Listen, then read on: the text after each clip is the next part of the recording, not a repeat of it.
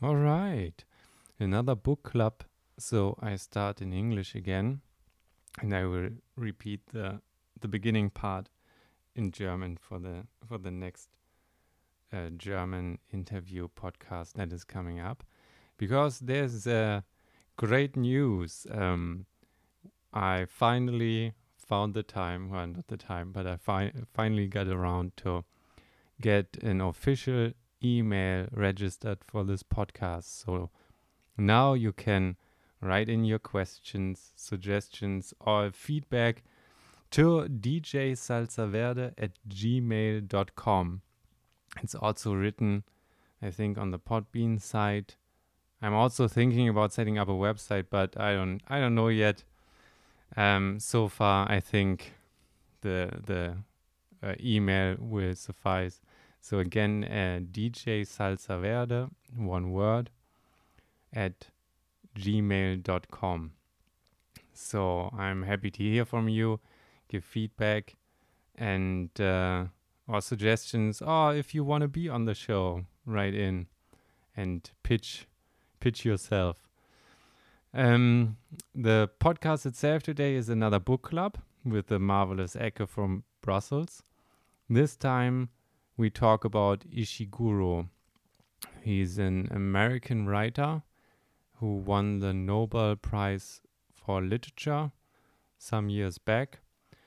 And uh, he has written plenty of books. I've I've read some of him, uh, some of his catalog, and I basically enjoy every book I've read so far.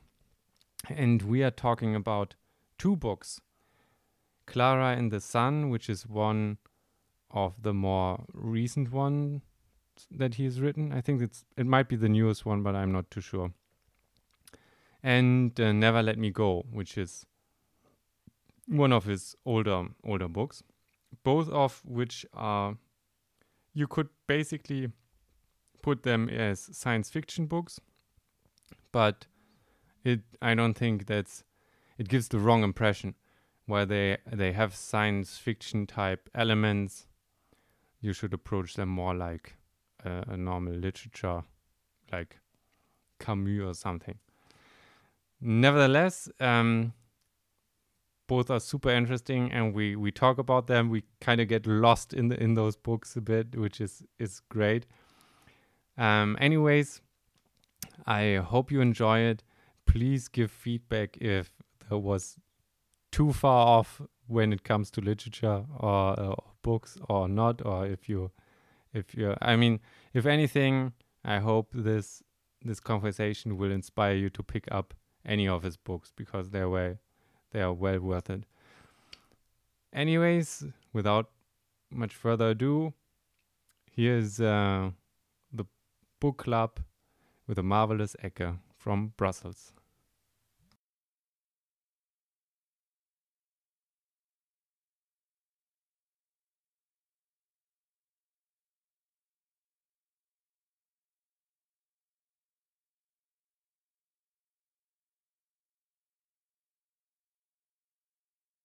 And record.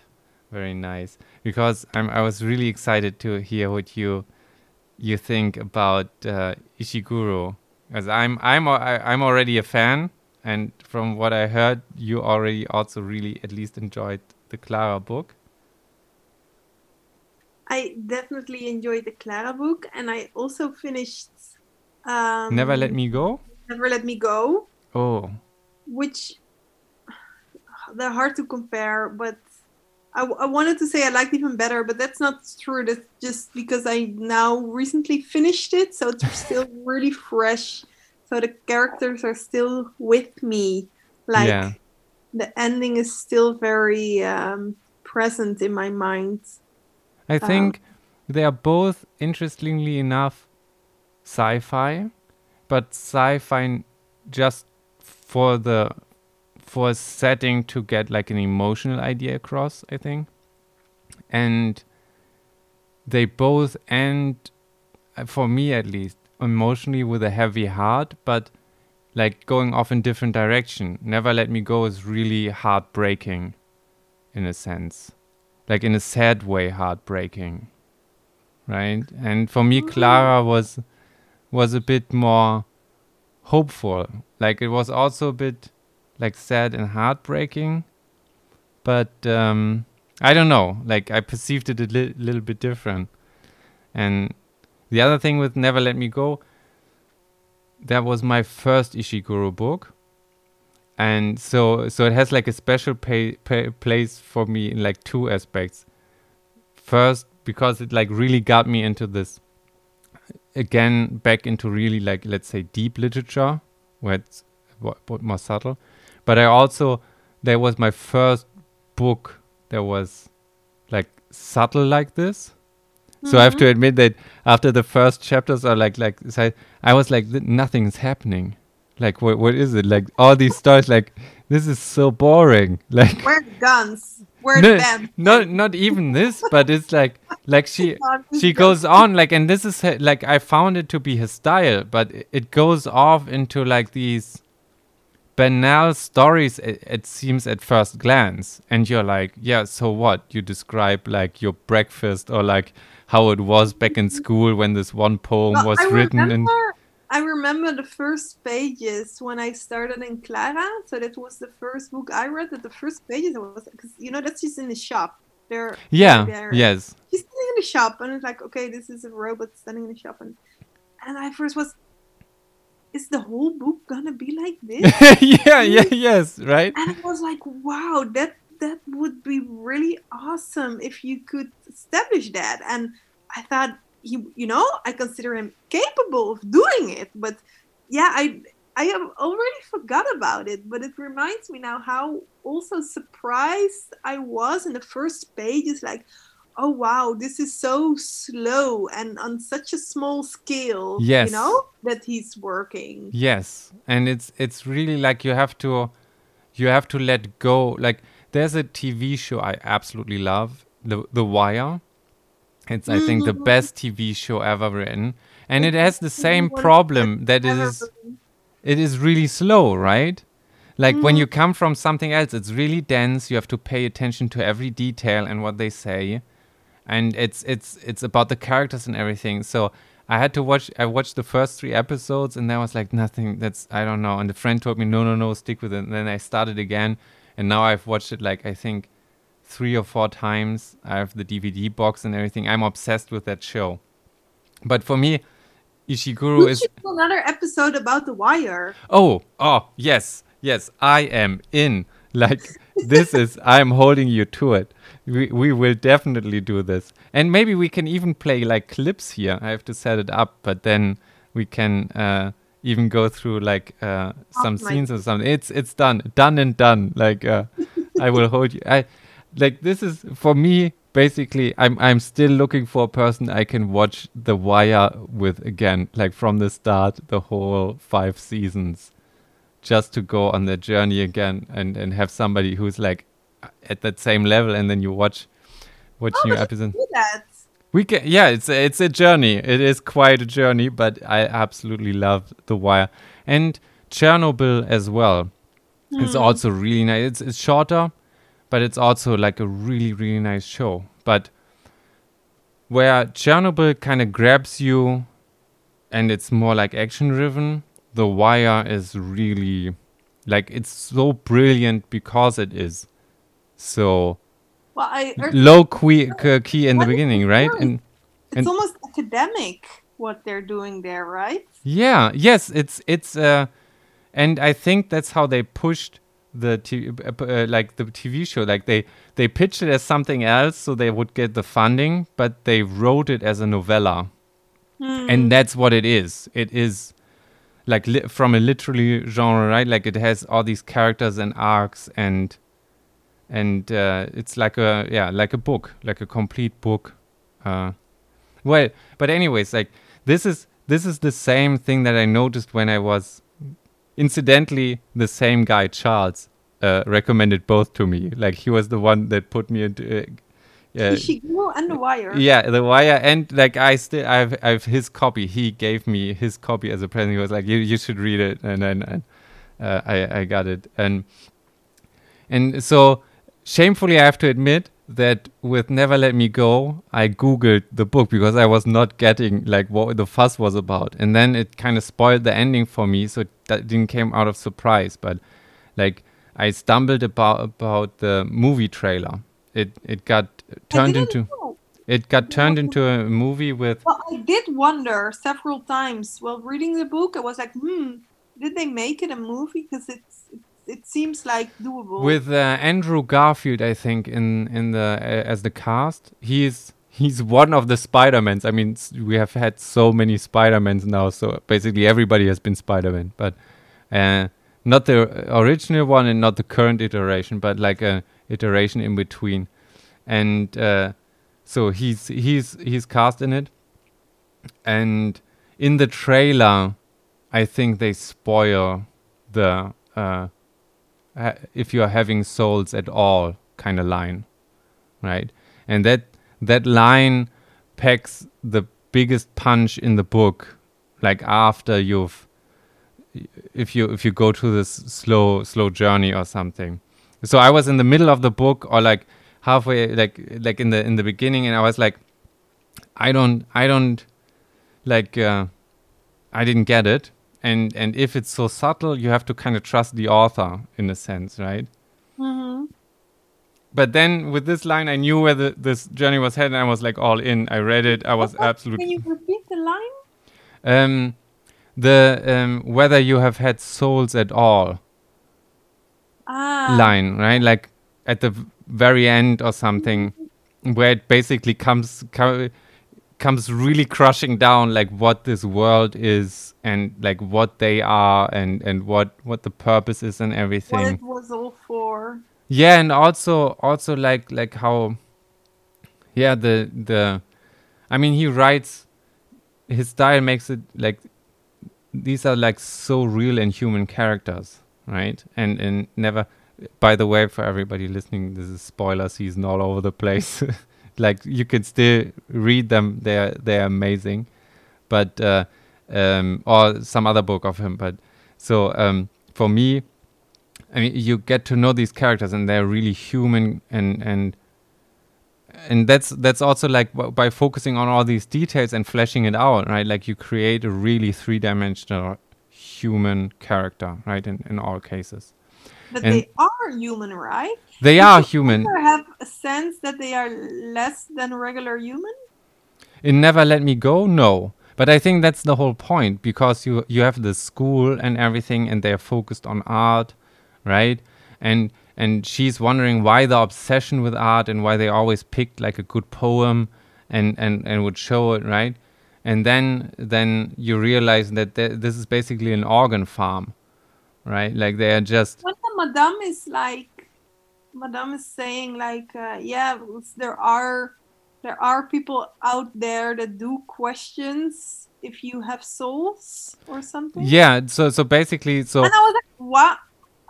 Th- Was I supposed to also think about this? Or I mean, I mean, for me, they they're just as human as as, as anyone. And I yeah for me it was never about you should have as as the the reader question it but there's this word that seems to be weird with these donations and why have do they have these Yes. schools and why are they not allowed to date aware of the farm, kind of. yeah and and it's something is fishy and you're like why are they not not allowed to date and why this like this myth of the special rule that if they have a request they can live on after 25 or something and you're like well, what is this? And they talk about other places that are horrible and this school being like the really unique one that has been closed down like in the past and now they are all in just like these gray whatever right like normal facilities. And she's wondering why that place was so special and what they did. And then you basically figure out that it's a bunch of hippies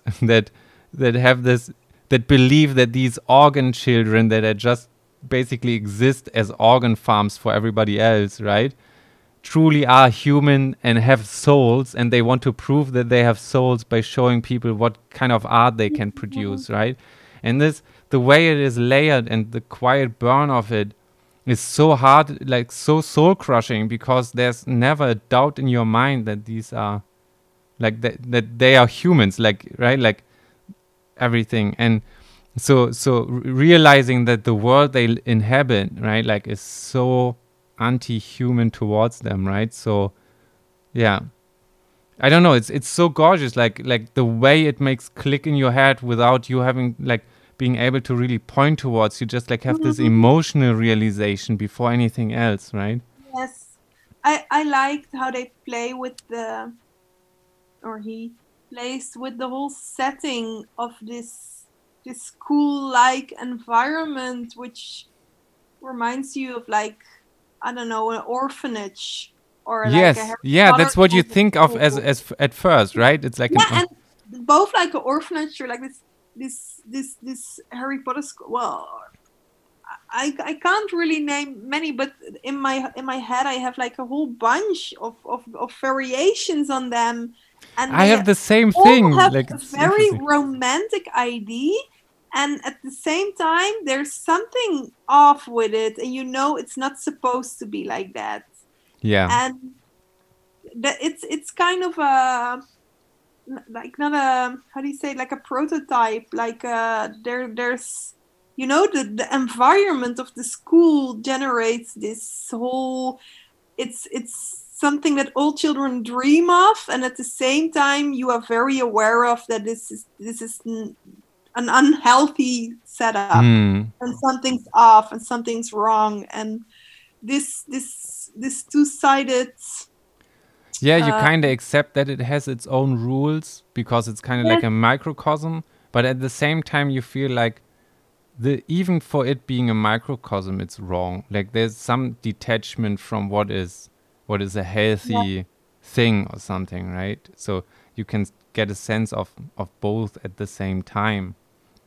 And his writing is just perfect for these types of stories, right? And I've noticed like so I've I've read like Remains of the Day as well, uh, Artist of a Floating World, now now Klara and and Never Let Me Go, and they all have the same kind of like feel to it in a sense that the main character meanders through the memories of something, right? Like that's more or less in the or you can with Klara it's not about like going through them but you can easily read it as like her memories and she she going through them and and kind of like telling you, right? Like was Uh, she? I don't remember. At, at at several points she's like uh, introducing the characters by name and then saying uh, but at that point i didn't know the name yes. right? Like so so it, it has the same type of it's not as as strongly emphasized as in other books but it has always the same like going through past memories and picking Mhm. out certain important moments for the characters or something that stuck with them without them being to able to place it somewhere right? Like or, or know why it's important. And also this interesting feel of like he truly captures the the viewpoint of this character because you always want to look somewhere else. You you glance like with Klara for example i found like this uh, kids being lifted and not lifted. And you're like what is this? Like like what the what and it's a bit like the donations right? Yeah exactly. It's it's like the donations you and you're like and, you, not, and you don't know yeah you and but also it piques your curiosity and you're like this is the thing you need to focus like look over like look to the left but Mhm. n- not in that cosmos not in that character right? And and so it's so easy to like fall on, i feel like fall into this trap of like explaining that or teasing it more out.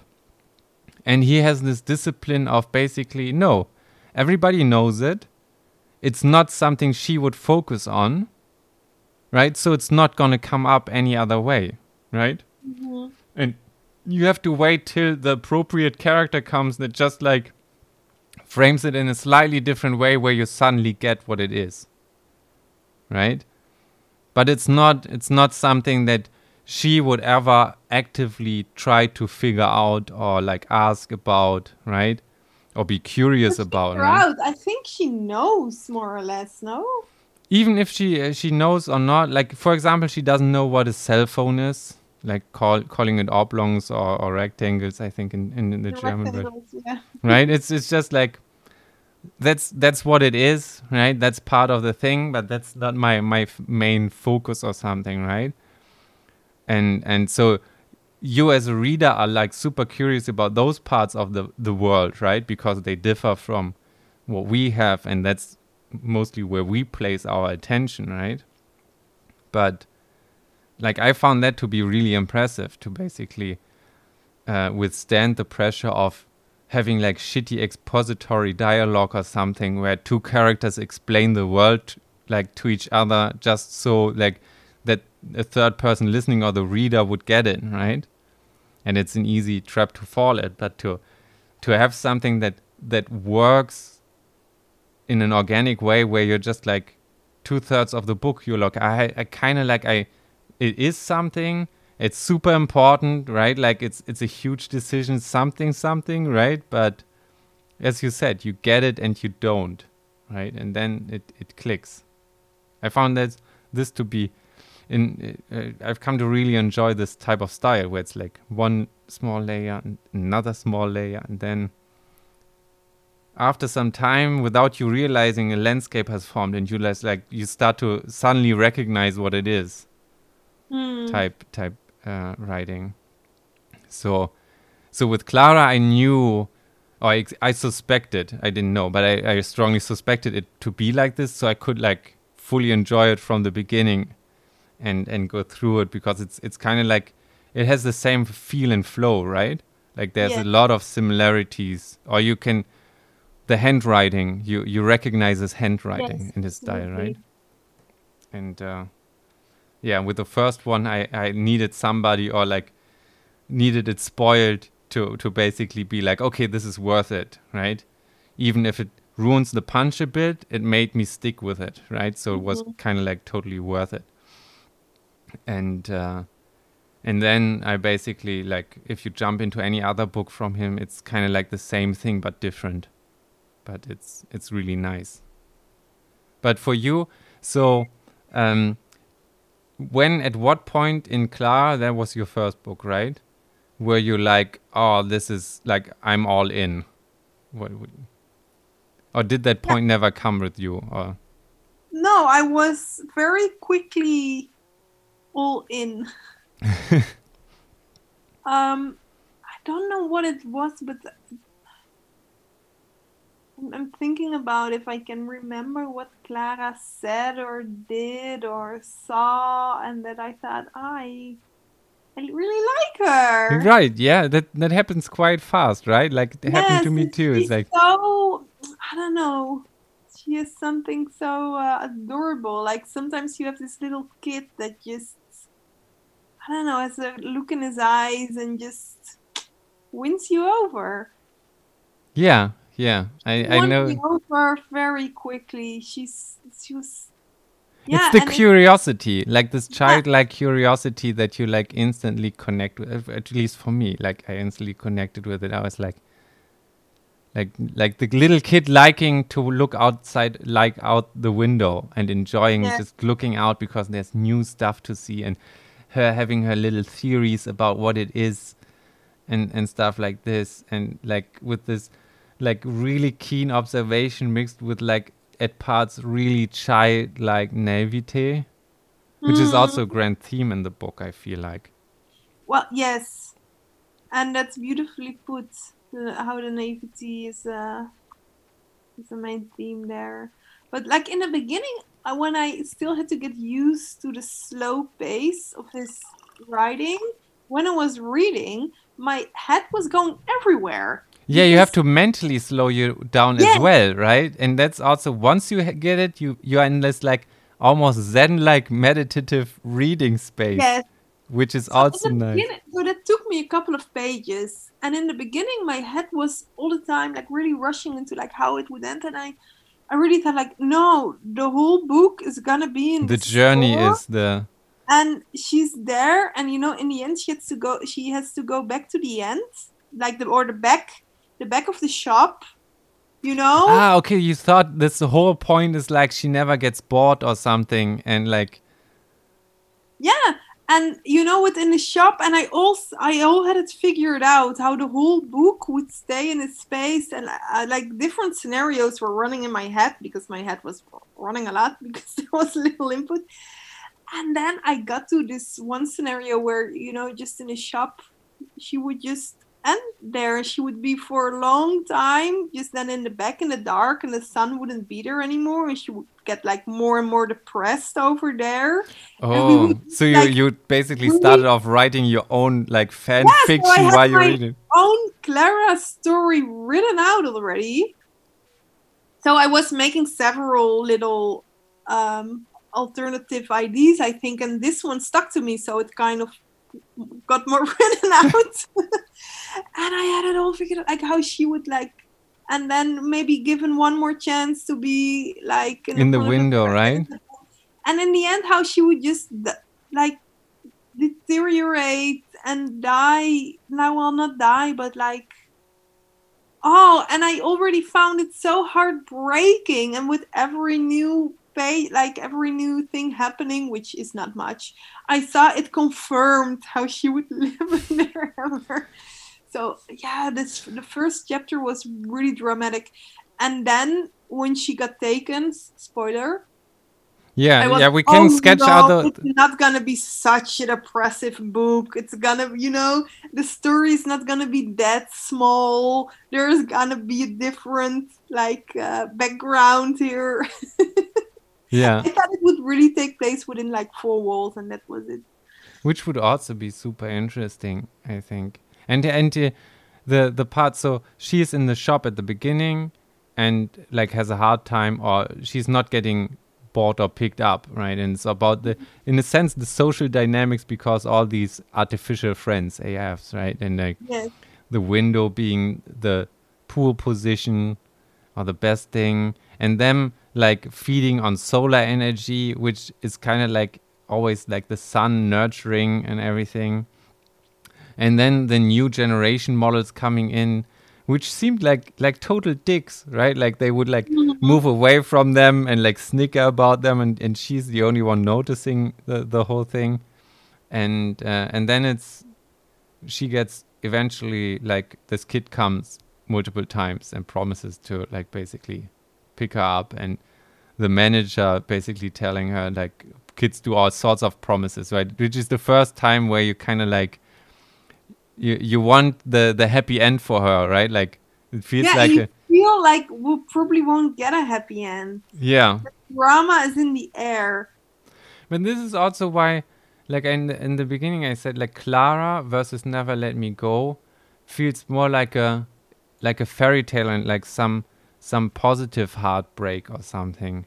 Mm. Where Never Let Me Go is is kind of like the the absolute tragedy of it, right? Like where it starts hopeful but or something. I, I didn't read Never Let Me Go as such a tragedy. I found it. It's kind of like it ends. It's it, it ends with her what, like um, clinging to her job. Like she's the main character is also like the the organ donor, but she she has like the career as a as a carer. I think is, mm-hmm. is, where she basically helps the others and that's why she lives like two or three years longer or something right? And she does these different visits with a car or something and basically things about her job she's kind of like at peace with it right? Like you never have a sense of stress in any of these characters right? That they're like like struggling uh, with with their with, with their place in the world right? Mm-hmm. but the same is with Klara.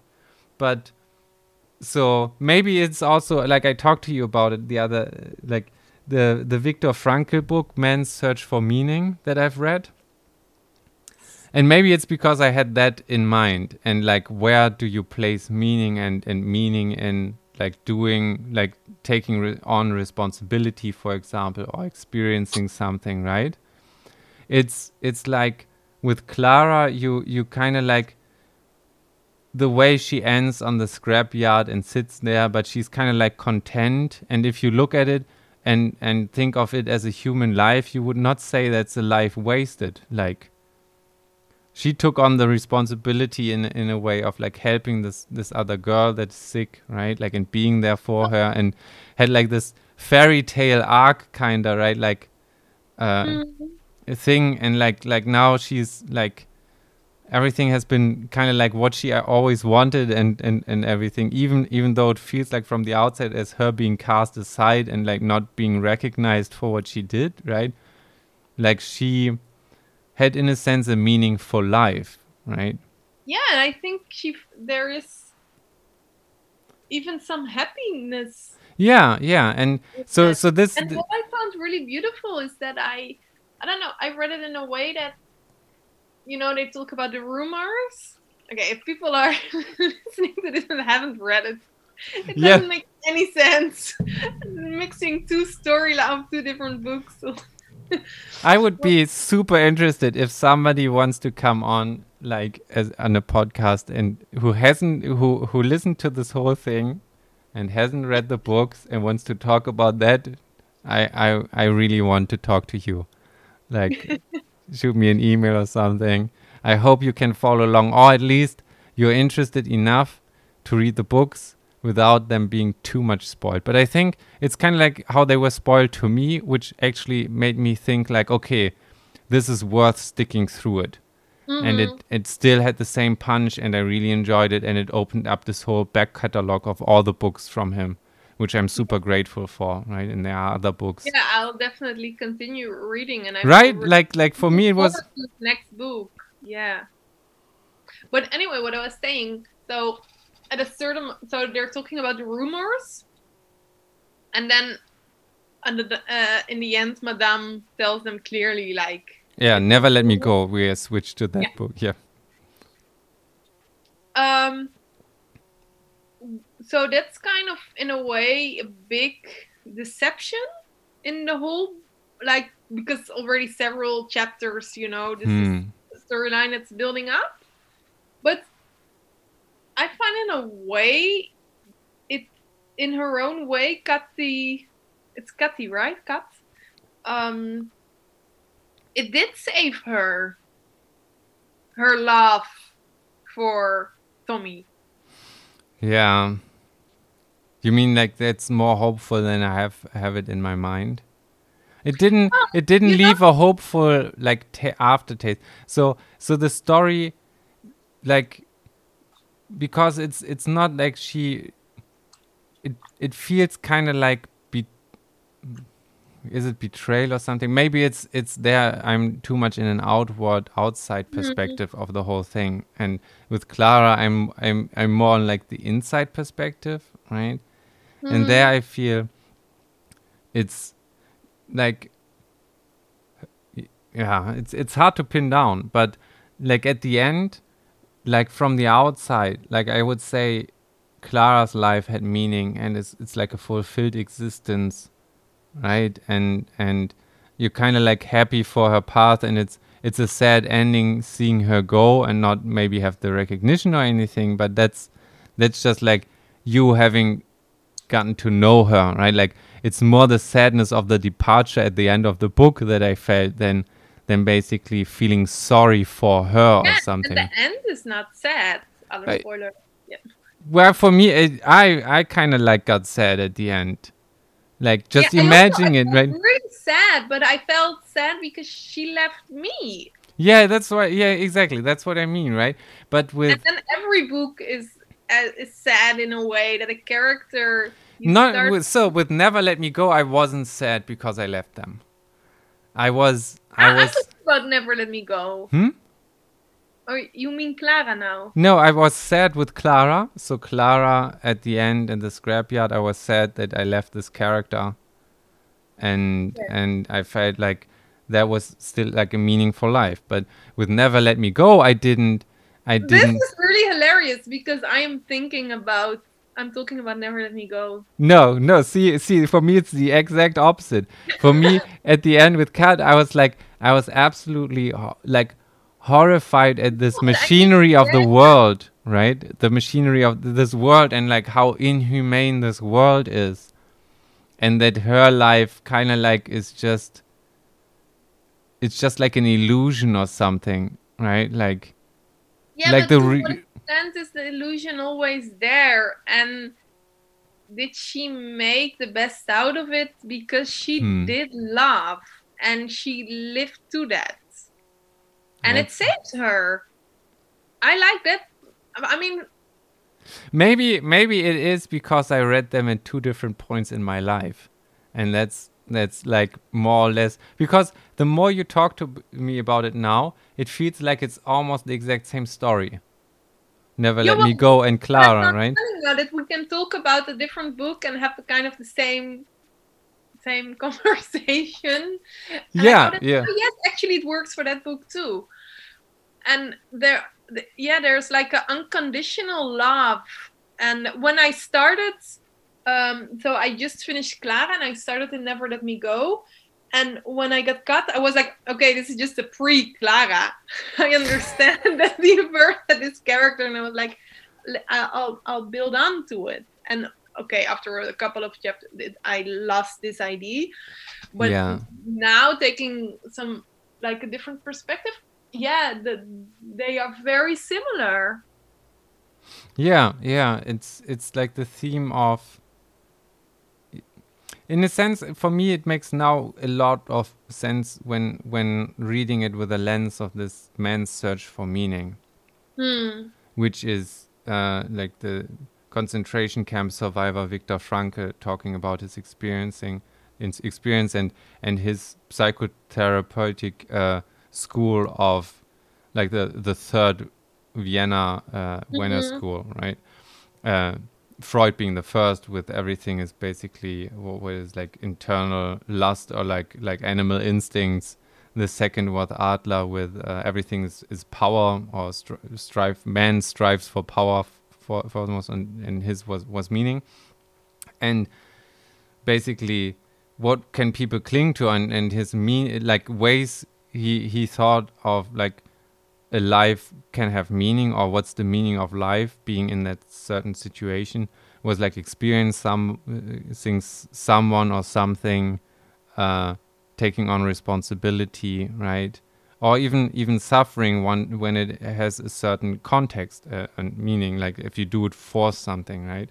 Hmm and and i find found these kind of like themes resonating in these books because they have they take on some responsibility or they experiencing love or something in these situations.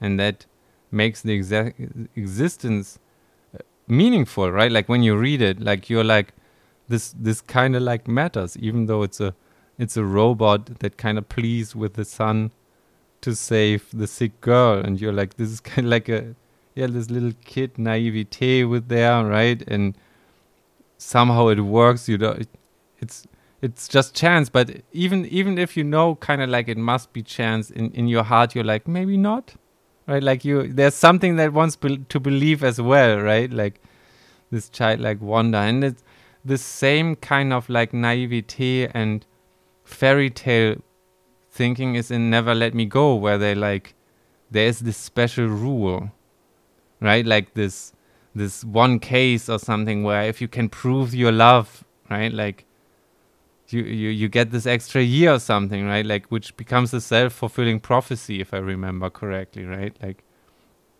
in in some sense but Yeah, so I think that's that's was what I want to say. That like they say that it's the rumors, but in the end, it's it's what happened. Hmm. And it's it's super super interesting, and yeah, like with this lens, I would say yeah, there's as you said, like sh- her her life kind of had meaning, also for herself, right? Like experiencing love, doing like helping her friends, taking on this role as a carer, right? And and in the end, she is also content with her life, like Klara is, right? But this whole the whole world that gets sketched in these two different books distinctly have a different feel even though with klara you get a sense of mm-hmm. Some sort of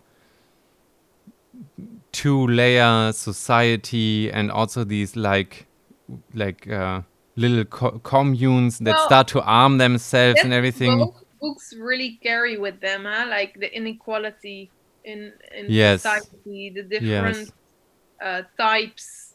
Yeah yeah it's it's it's a two class society as well right yeah. like and and and there with the klara it's even three layers. It's two different types of people lifted unlifted. And then there's the artificial friends like the artificial Mhm. intelligence right? Like that that get treated like even worse in in some sense right? But even though this the the world felt more let's say hopeful or the characters in it acting in it had all better intentions and were kind of like like nice and in the, the the other world like in never let me go that got sketched out it it felt like cruel to me like the the whole world i, I was less hopeful about that world than I was with Klara. That, that's why it ha- had uh, apparently like a much more negative taste after I read it. Like like this. Well, I found it. I read it as a very um, optimistic book. In a, well, Never let me go or Klara. yes, never let me go, Ah. or with a very, I don't know, very optimistic subtext in a way. Hmm. Like it's sad that it's uh, it sets in the 1990s in England. Yeah. That's what throws you off at the beginning too, which I like. Like you don't Yeah. expect it to be This is not future. Yeah, but it's sci-fi, right? Like it's a parallel. Like I, Yeah, I think we have a we don't have a good word. Sci-fi always feels like modern or like really Mhm. futuristic, but it's it's imagined technology in a certain setting, which Yeah. I think strictly it's, Also, it's it's sci-fi. not imagined technology. I think No, no. like you kind of explore like new technologies that really are not there yet. Well, this is actually just applying things that, well, of course, the cloning is not. No, but I mean, but that's what for me great sci-fi is. It's it's not about imagining technology. It's about what does that mean in a human context and for us, a like anything, right? Like, and it it could be just like, well, you could clone a bit, right? Or you could just basically decide to farm humans or something, Mhm. right? As like a a new society technology or something. And the details don't really matter about like how or is it possible to do. The question he follows through is what does that mean if it if it is there, right? Like what is Mhm. what is does this world feel like? And I think this is always the more interesting questions to pose for sci-fi, right? And he does it brilliantly, I think. To the Well, point where you forget it's well sci-fi, right? Like you read a book and you're like just that's it, it feels silly even talking about the plot because like my language skills like i'm not as poetic as he is so you butcher the whole thing and then you're like oh this robot gets bored and, and you're like I, I know it's technically correct but it doesn't even come anything near what it feels like reading the book Mhm. to the point where it's like you, you hear yourself listening and you're like this is not the book i read like it it it feels more organic and and and to the point where you forget it's sci-fi it's just like it's like literature f- for for and foremost Yeah, right like and and But it's what I wanted to say about it being so optimistic. Yes. It's in the 1990s. And, um, well, also, all characters, well, maybe not, um, what's her name? The other girl. But for the rest, they're all um, ruby you mean in klara idealistic people. yeah hmm I mean, Katy is. yeah Tommy is also really They- they- heart. but but this the is teacher seemed to be, you know, this madame even has. She's like, ooh, she looks a bit cold and chilly, but in the end, they're all hippies. They're all super idealistic, that's true fighting for a better world. And on the background, there is a gray, uh, scary scenario going on.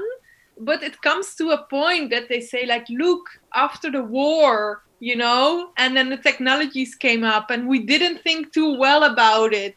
So then they started it, and now we come to a to a society where people are used to um, getting organs all the time, so we can't go back.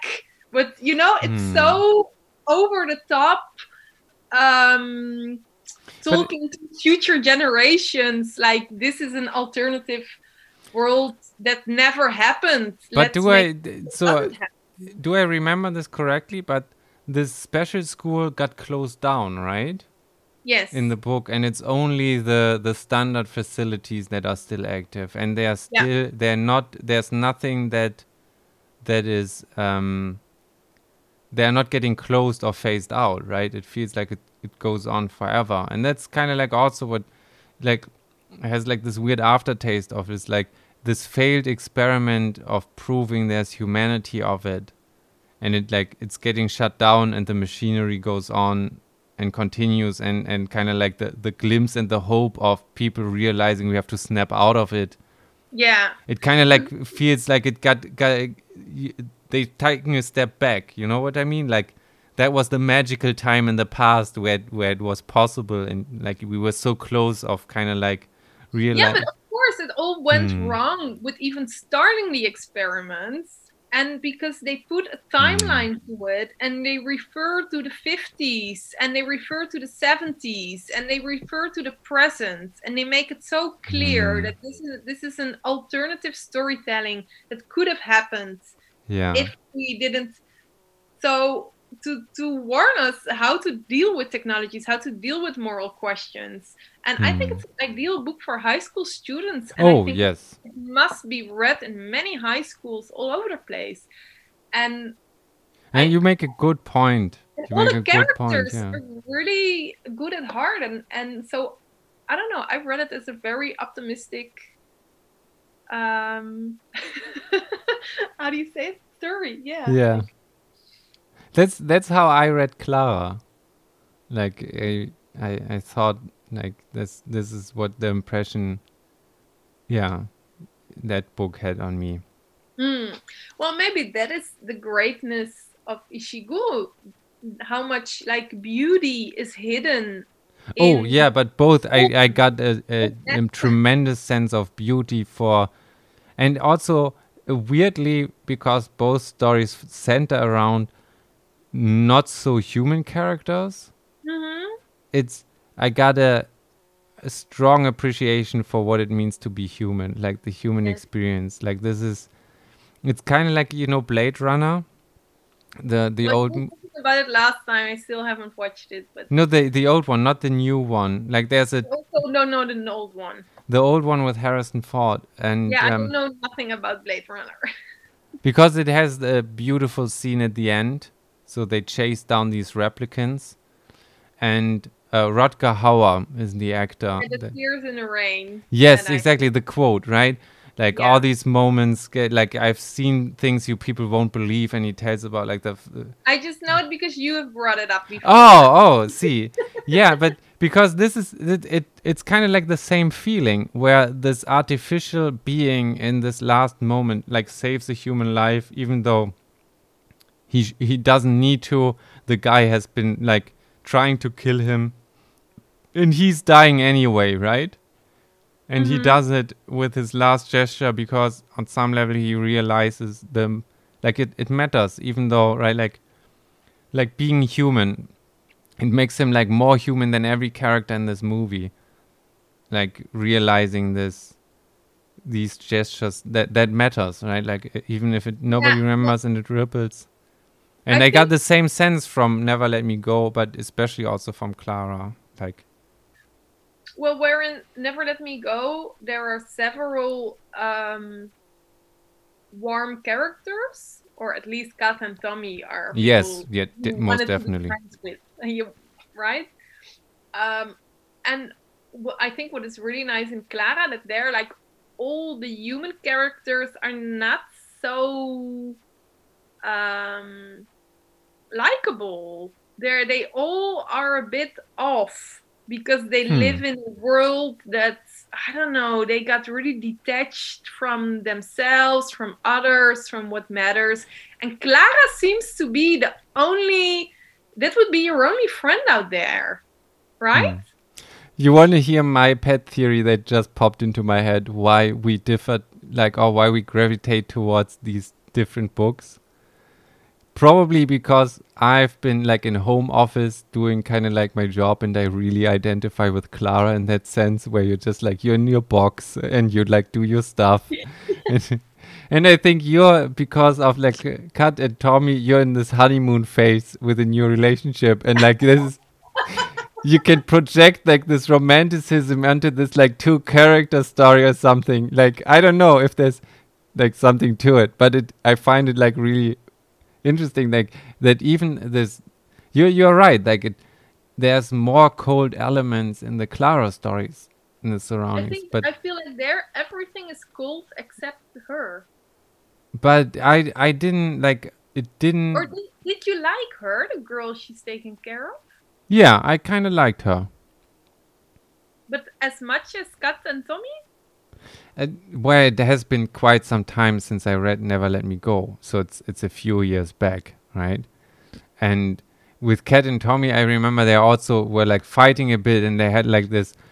The feeling I got was like a like this cliche high school couple Mhm. kind of thing. So so it's I I like them, but I didn't like really like like them like as I did, for example, the Klara character, where you kind of like she's just adorable, and you're like, this is just a pure heart, That's true. Right, like- immediately love it was yeah. yeah, and you kind of want to protect her at all costs because it's like this, the like little precious soul needs to be Mm, shielded and and and also since like I I you see everything through her eyes even the harshness or she just waiting like in the cupboard or something right it like this is with the with the with meaning in life and how to deal with with everything like where you can kind of learn something from this position where she like it's all about framing like do you do it for a purpose or not? Like if you just wait somewhere and people ignore you right you can feel miserable about it. But if you see like that's your job like enabling the freedom of the other person right and you're basically just like she's taking on this responsibility and, and that's in that moment the best thing she can do for for the girl right? And she can also oh like look out of the window. It's like a double win even right? Like it's yeah. it's like a really hopeful thing of like seeing how it's kind of like a framing thing too right? Yeah. and that's what i really liked with the klara book where it's like till the end she's like she has she has the meaning dialed in she knows why she does everything right like she knows the why we Hmm. yes. We wish we could I think there's a certain jealousy also not a Yes. jealousy like No, no, I- like I wish I could look at the world Like she did. Klara. I wish I could see the sun like that and like be amazed with everything. Like, wow, what is this?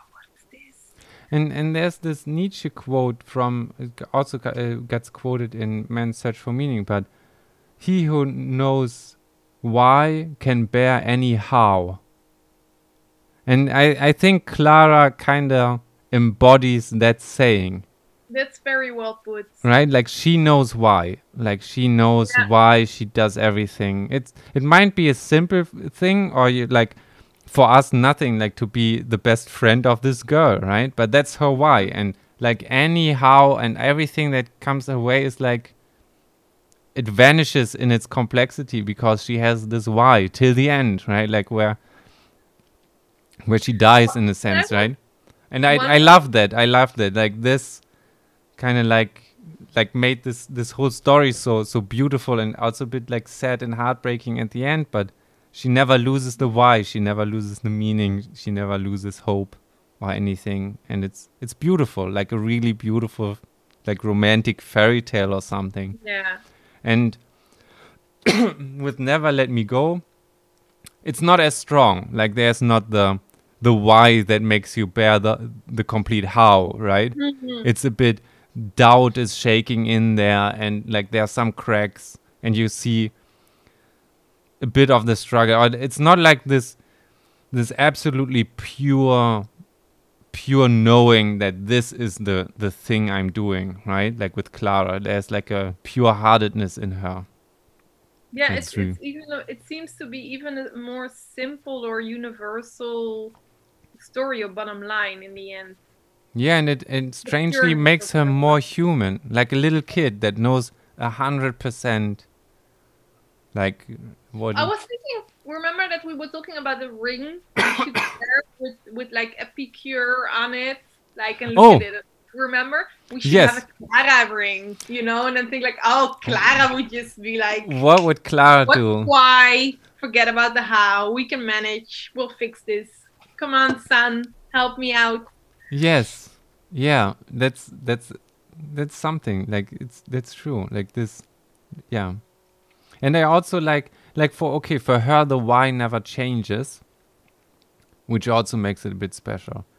In Men's Search for Meaning, it's I like the analogy of what's the meaning of life is like the question to what's the best chess move where it doesn't make sense without context.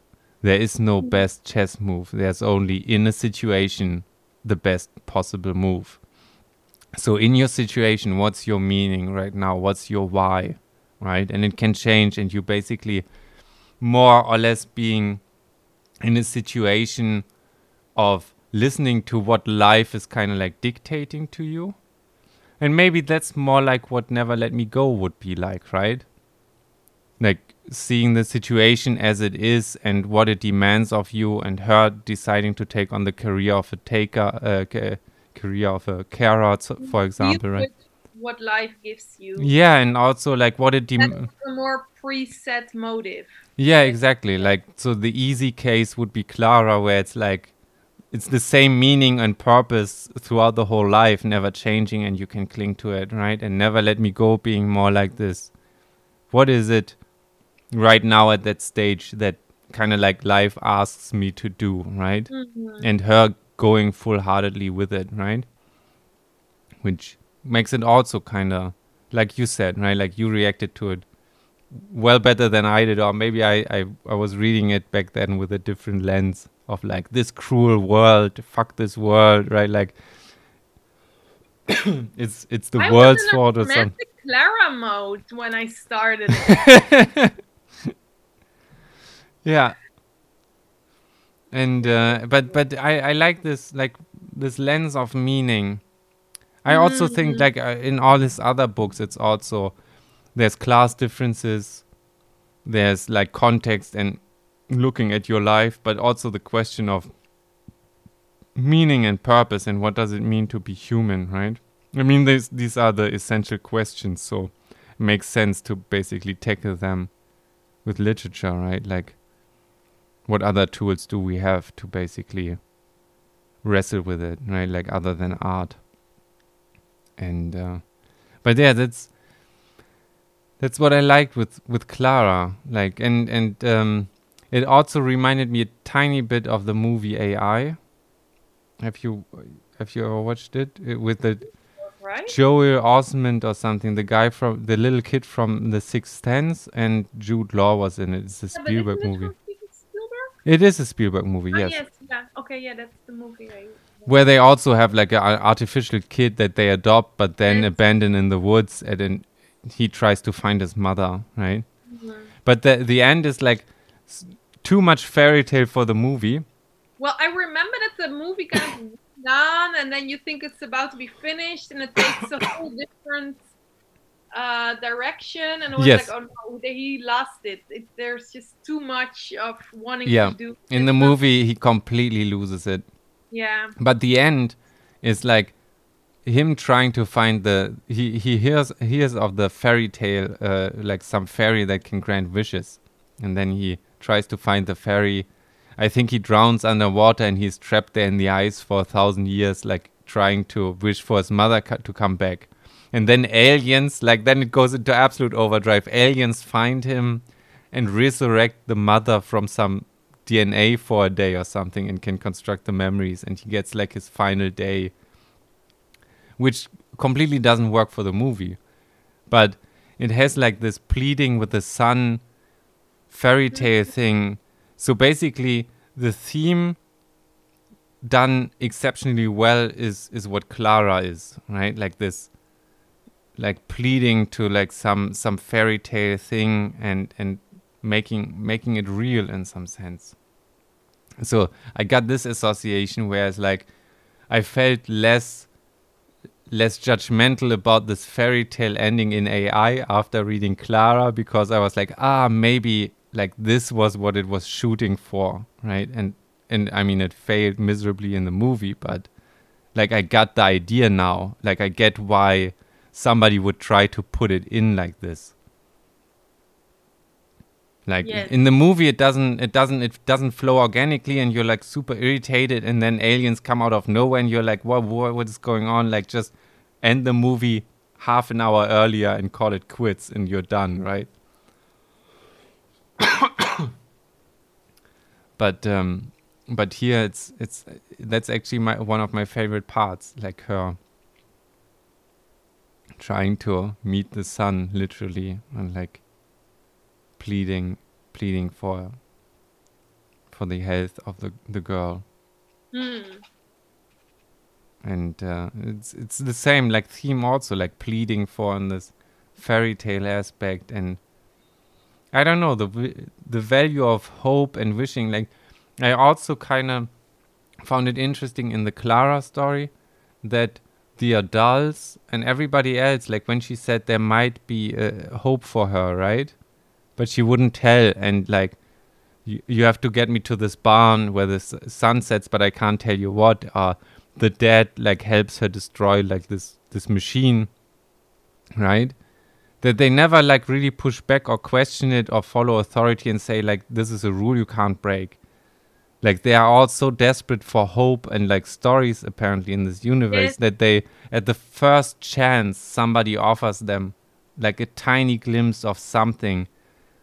They basically go go all in and don't- ask questions. And if they're like right, like if you don't tell me or if you, you you feel like you can ruin it don't tell me i don't need to know. But like right like the little kid is just helping with a barn but the the dad is basically breaking the law and everything and because a robot tells him to right? And he's like they they go they don't question it in a sense which is also like as you said like now that i think of it like a really sad world that gets sketched there right? Like that the first tiny tiny bit of hope right? They basically But I find the world sketched in Klara much more pessimistic. hmm I mean, it's much more extreme, and it It's seems true. much more like something we're heading at, where children go to elite schools, like this tendency to have just one child, and the one child gets everything, and all the resources if you have 12 children, I mean, maybe one of them gets some success, but you know, if there's just one, like all the attention, all the Hmm. money, all the expectations, um, there's this joke like somebody said and you know, all like the extra, like tutoring, and I mean, Hmm. those are like tendencies that are happening now. Um, it's true there's and the idea to like homeschool your child and yeah that's to protect them from a dangerous world Hmm. Yeah, that's, that like felt, felt too real, right? Especially now with, with homeschooling and everything. Mhm. Hmm, it's that's true. And them having extra parties to meet other kids because they need to Learn learn, how yeah learn how to be social. That was the the the part where I thought maybe they are robots too or something. That's that's like a pet theory I had in my mind where like they get upgraded or something, or it turns out that they are all robots or something. But uh, so, so for me that never let me go was like yeah this is a this is um road we could have taken but clearly we yeah. didn't and that's good and we know better now um, ah, okay. is this something like yeah we're on our way there Hmm. where children grow up like this um so yeah i found it darker also with klara being The bright light, right? Like that overshines like it. single bright character there I find it so interesting because now that I think about it, and when you point it out, you're a- absolutely right. But like this Klara character was like so, maybe also because um, I'm I'm babysitting the daughter of friends at the moment, right? And she's she's two and a half, almost three years, right? And she's also like this absolute glowing light of energy and curiosity and everything. So I kind of like maybe subconsciously projected that onto Klara or the other way around. And this is such like such a bright light that it overshadowed like everything. And I kind of like just like I like maybe I just like the world because it has Klara in it. Mm. And you know what I mean, right? Like and and it's kind of like that's enough in a sense. But you you point out like what what you point out is is actually true. Like the other one is less gruesome in its concept. Like you don't get a sense of these like slums getting ready to go into class warfare like you get in mm. Klara, right? This Yeah. absolute inhumane system that basically ruins the career of the father and everything like like tries like because they had to get genetically modified and it failed or something and the kids and everything, right? And and uh, the parents of like seeing like she would do it again even knowing that the daughter was sick and the other mother saying like i made a mistake of like not go- going forward like even looking at your daughter and knowing that like the risk and the, i would still mm-hmm. like, i still regret it and everything where you're like what is what is the societal pressure there that right like that forces like them into these procedures right? Like it's it's a really Yeah. dark dark cosmos. No, it sounds stupid, but when I read the book, I feel like, or maybe any book, I feel like I always read it as like as if I would be a child, and I'm like, how are the adults in that book? As if I am not an adult. No, how are older people there? Maybe it's also because they both have childish characters to begin with. That ha- Hmm. I don't know. I'll think about it more. But yeah, I mean, you want to figure out the world, and you distinctly know it has its own rules. Yeah, so you come into the world in a book as if you are a child, right? As if you are new and you need to find your way around. And then in Never Let Me Go, in the end, all the adults that we get to know are really good people that want to like save humanity in a way. Hmm. So for me, that's gone like it's it's um how do you say it? It, it does me good. Yeah, yeah. Well, Klara, all the adults are they lost it. They lost track of themselves, of others. They made a mess outdoor out of their lives. That's like, wow, what are people doing?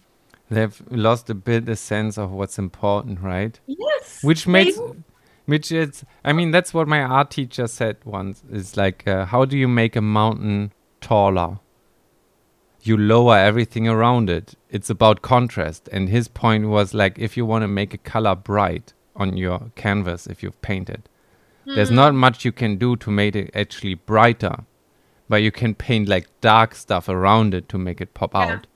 I think that's very well done with the character of Klara. That's what I was getting and Yes, because it's So she's much. so human and she she knows that with meaning the why right like what Mm. she picked this like being Why the- the, all the others lack it. yeah, Yeah. Uh, and also being the best friend of this girl being like this is the purpose and the most important job i have right like this human thing everybody else has like the career or like being good in the society right they they pick the wrong target in a But sense also right The mother, she also has a very clear why, right? She's very focused on like everything for my daughter. Not really. It's it felt so selfish because like her main purpose is like building the puppet thing to like you you know what I mean? It's she's worried about what if my daughter dies? Like what's what happens to me if she dies? And do I have contingencies in place when she dies, right? And she's really worried about like that and like wanting her to live but like it feels really selfish. She doesn't want her to live Selfish. Hmm? But I don't I didn't read her as as someone so selfish, but someone who just doesn't know how to live according to her her values and and what and her why like her uh, Yeah. purpose of meaning in a way. But it's like the the end goal is something that they are all obsessed about, right? Like her surviving or her like the daughter going into the school and something. And nobody is is focused on like being there in the moment and Well, and yes, enjoying the ride and knowing that right now drinking coffee together or like right now doing something that that's what life is mm, right? Like in like like again with meaning like i found it to be a really helpful book. Like this experiencing something or somebody as being that's that's that could be your meaning in that situation. Like your meaning of life is being being the eyes that witnesses something right? Or being there experiencing the other person and knowing like yes i i see you right? And mm, giving somebody this feeling of yeah i'm seen for like that's something most people like the the the thing that most people truly really want es- especially in a job setting right? But uh, i think it's holds holds true for everything is is truly being seen right? Like like i i see why that is good like and what that is and and like see something for what it is and what what somebody is. Just just that right? Which ironically like everybody strives for it and misses the point that being the person that sees has tremendous value and and purpose then right and mhm. and and people in that book per, like completely miss it right like in a Mm. sense the dad is the only character that kind of like yeah, he challenges the whole. yeah well he got it and and that's also why i feel like when he says no i'm better off now even though though i'm i'm living there and it's all good right like he feels like somebody who is now in the moment and and sees his daughter for who she is and is just just there right? Like without being Mhm. there. And when it's about this like robot replacing the daughter thing i just realized how crazy all this sounds like if you just talk from the outside about the book. But um that that he basically for him it's it's the same as his daughter dying. For him it's absolutely clear that's not there's something missing. It's not the same thing. And but he's not fighting it either way right? Like Yeah. he's like and and that's that's what i feel is kind of like the redeeming character of this world right? Like there's there's people that kind of like stepped out of the thing and say right like yeah we lost i lost a lot right? But truly i'm truly happier now right? You, i kind of get it now like that we talk about it even more right? Like it it might even be like really true because he's he's now the one that is centered of like the human part is the important part right? Mhm. and this whole world is bullshit and the red race and what we've been doing right? And and everything. But other than that you're completely right. Like they they look a, they feel a bit sociopathic. Not too strong but there's enough of of the of the seed in there that you're like this is a scary development. Like if you let it run as is it it drifts off into like right Mhm. into weirdness I wondered with uh, with you saying like in the end, we people we we all want to be seen. way, we want to be noticed, and Klara is so well in Yeah, noticing and seeing people, right? yeah, and like all the details. So like her presence is in a way like you wish someone Klara would be around you and see you. yes, wonder, yes. Like, to to what degree is that a dimension of the book that car- that is Hmm. carried along with it? That this it's like you wish you were seen by a Klara and you had your own Klara around you. and she sees stuff without judging. That's the the most Yeah. important part. She sees them, she has her theories or anything, and she thinks about it, but there's never any any value judgment on it. Mm, And that's that's I think the, the the crucial part, like being seen and not judged, right? Like just and she just sees and right like it's kind of like in yeah the the best ideas like you said with the with the ring or the bracelet what would jesus do right like what would klara think Klara Right. do. uh, klara mean, do unconditional love, yeah yes yes non-judgmental. Like it just it that it, it's not in her it's not built in and that's why I said like that's a meaningful life, right? Like if you look Yeah. at what she she does and and how she her existence, right? Like with everything, even the the banality of like leaving the room for a long time, right? Like like this act itself is really meaningful, right? And and so for me it, it kind of like this is like the purest form of having a meaningful existence in in some sense. Right? Like it mm-hmm. goes into all these fairy tale themes, but and it also it really helps that as as you pointed out, like the surrounding is so great that her light even pops more in this book, right? Which is makes it just like like her being the little sun in a in, in some sense in, in the lives of these people, right? So I like the sun theme as well of of uh, like nurturing light or something because that's what she radiates too, right? Like this Mhm. the the the light theme or something and um it's it's really like even though it feels completely real it it leaves you with this really magical fairy tale aftertaste yes right No, which definitely agree on that it has like a really nice afterglow right? Like when you think you really like the glow is brighter and warmer Yes, than yes. never let me go And- that i definitely agree on. and it's it's it's what makes this book also so so really nice. It's like you have fond memories about reading it in a sense which i've never had in in in, Yeah. in that way about like a book which in itself is is an amazing feat but the, right like because it's it glows she this character is so so well crafted and Hmm. like also idealistic in but like in this real setting sense right? Like it glows. So in in the characteristic she has, like in being non-judgmental, and there's unconditional love.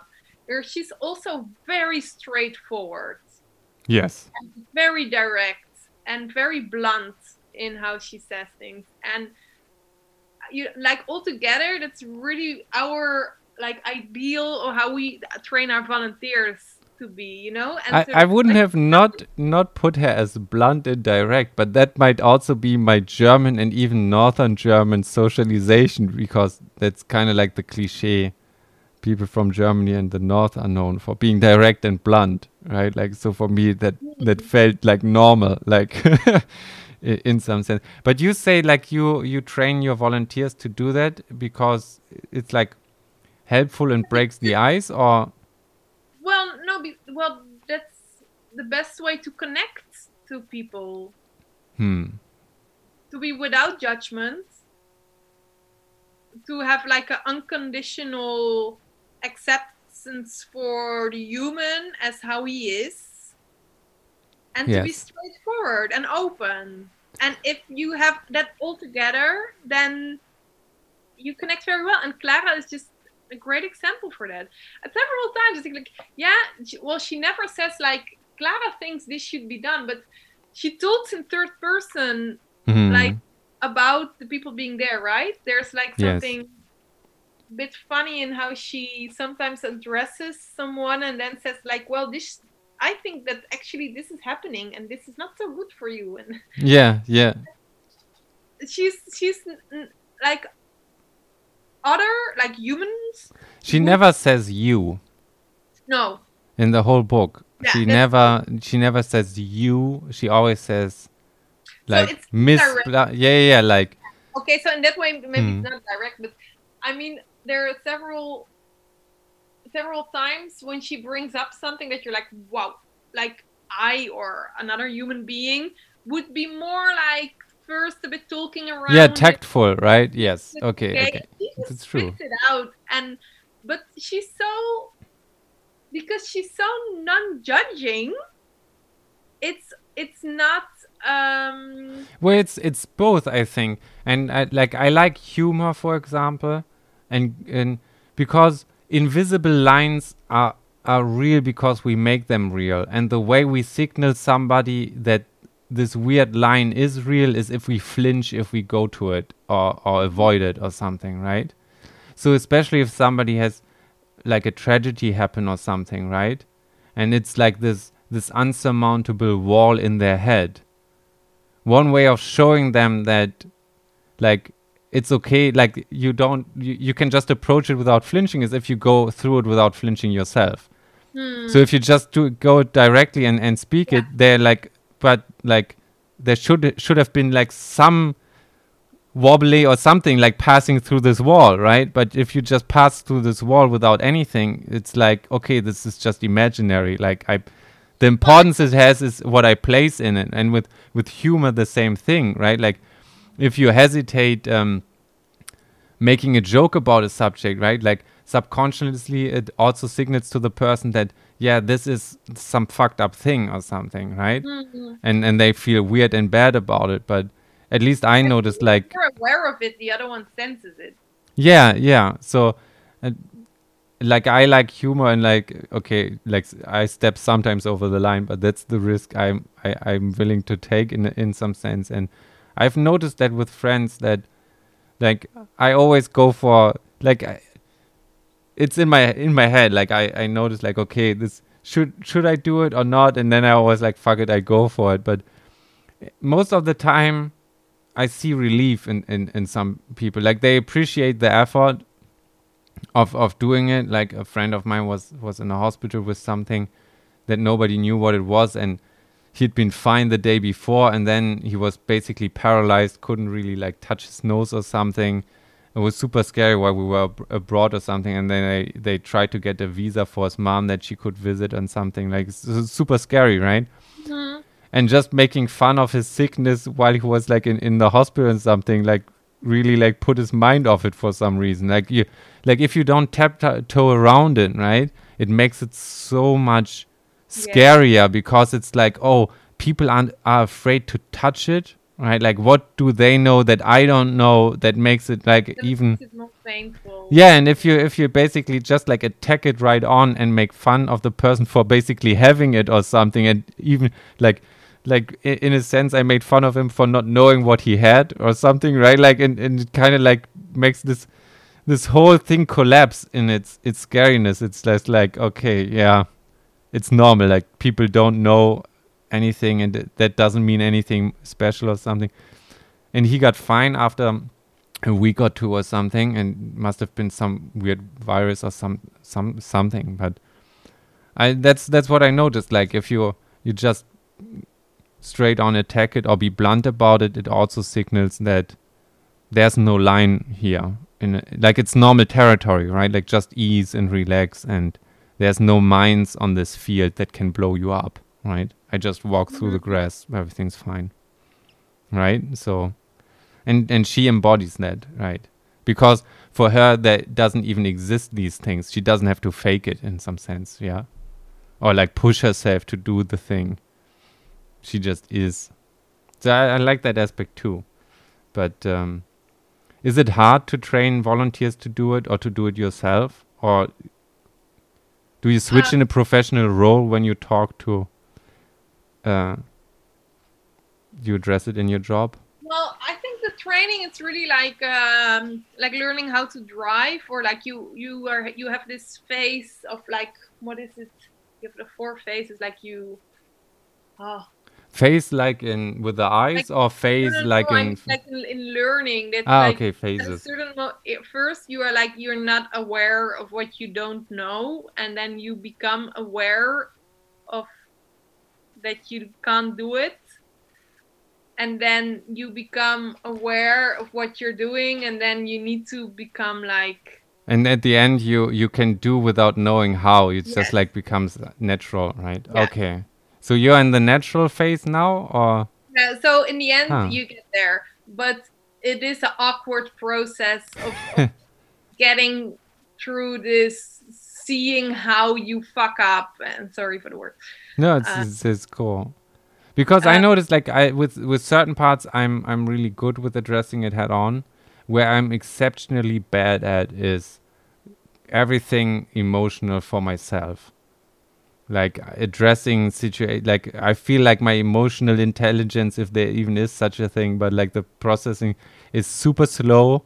Like i i feel like like like I need a really long time even figuring stuff out like how do I feel about it or something and then Mhm. even talking about it addressing it I don't know why but like I've the the hardest time doing that and with everything else I'm like I don't know no problem at all if it's about anything at work or like critiquing work or from somebody else or something straight on head on rip the bandit off. I don't know like it works. But like whenever it's it's like like the, the worst thing is like in a relationship talking about like us or like the emotions or something that's the most uncomfortable setting for me for some reason. It's not good. Like i'm i'm trying to work on it but like talk about awkward phase where it's like i'm in the first first two phases of like i i barely i now i know what i don't know.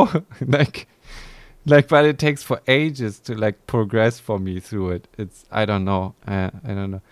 Probably because it's like i i if it's yourself it's always something else. Like if you help somebody else and talk about like if somebody like because i don't have any problem if somebody is grieving or there's Mhm. emotion in the room right? Or like tenseness or something or something happened or they feel guilty or something and just like being there and, and talking to that person with it. Like i don't freak out or that situation doesn't make me uncomfortable. It's it's only once it's like about my emotion and the energy comes directly at kind of like you know the core of your personality or something. That's when i completely black out freak out i don't know and uh, and have a hard time even addressing that I might maybe in the future think about talking about it like like even with like these 500 levels of misdirection it's like I don't know why it's it's horrible Let's address this issue another. Uh, yeah well, this is but there's a lot to. that that that uh, turns into a more like a psycho uh, psychology session but like it's um it's interesting that like i in, intuitively i feel the same thing like wha- whatever makes you com- uh, uncomfortable or something is always a good like your gut feeling is always right but usually you walk in the wrong direction. You should like what you feel least comfortable with is actually something you should do and address right? Like Mhm. so so this dancing around is actually you already know that it's not the right thing like intuitively right? Like because you avoid something. And i find that that's kind of like one of my mantras. It's like the compass is right you you just walk in the wrong direction. Like you know exactly where the pain and the direction is. You just need to move towards the Hmm. the pain always. But other than that that's my my house rule. That it's hard enough to to follow something. But i found it interesting that that that's the lens you like that's like i i didn't notice that with klara or maybe not as as strongly like but that's that's a good that's true like and it fits with her character of being like like since she doesn't judge and no doesn't feel shame of being judged there's obviously no like why would you tiptoe around something right? Like if somebody asks you where the coffee is you point towards it done right? There's no maybe you want to look more to your left maybe right? Like that nobody says that when they talk about where's the coffee right it's just like they are done. Which is yeah it's it's it's it's i think something is is it like i don't know where i got the quote from but feeling sorry for ourselves is a human condition. And somebody said like a, a bird can freeze and fall to its death without ever having felt sorry for itself for one second Probably. Uh, but yeah, we know we don't know with animals, right? But but still, like the the idea is kind of there's something to it, right? Like this this this this we we play we we do a lot of those things like Hmm. on ourselves, but it's that's super interesting. Do do you have um another book of Ishiguro that you want to that you have like on your radar? You said like you you definitely want to read more more of them. Well, I think the third one um, remains of the day. Yes, yeah, I know that one. It's well, or it's like a third that is. It's know. one of his famous books. It's like one of the earlier ones, but he got are- famous yeah. for it. And I think it also got turned into a movie with uh, Emma Watson and Anthony Hopkins. Oh wow! and yeah, that's what that was my reaction too. Anthony Hopkins in an Ishiguro movie. I was like, I need to see that. I haven't haven't yet, but um, Remains of the Day is is is a really really nice book. I I really liked it too. It's interesting. That's a good place to end, I think. It's also really getting getting late to spoil uh, the the the recording time. it's been super fun. We say bye at this hour and now, and uh, hope we didn't scare you off the book or lose you and uh, read Ishiguro anything from him and uh, have fun with it. Thanks for listening. I hope you enjoyed it. I hope you uh, pick up one of his books. And thanks for making it so far. Again, feel free to uh, email at djsalsaverde at gmail.com. Shameless plug at this point. and uh, enjoy the rest of your day, evening, week, weekend. Drink enough water and have fun. Bye.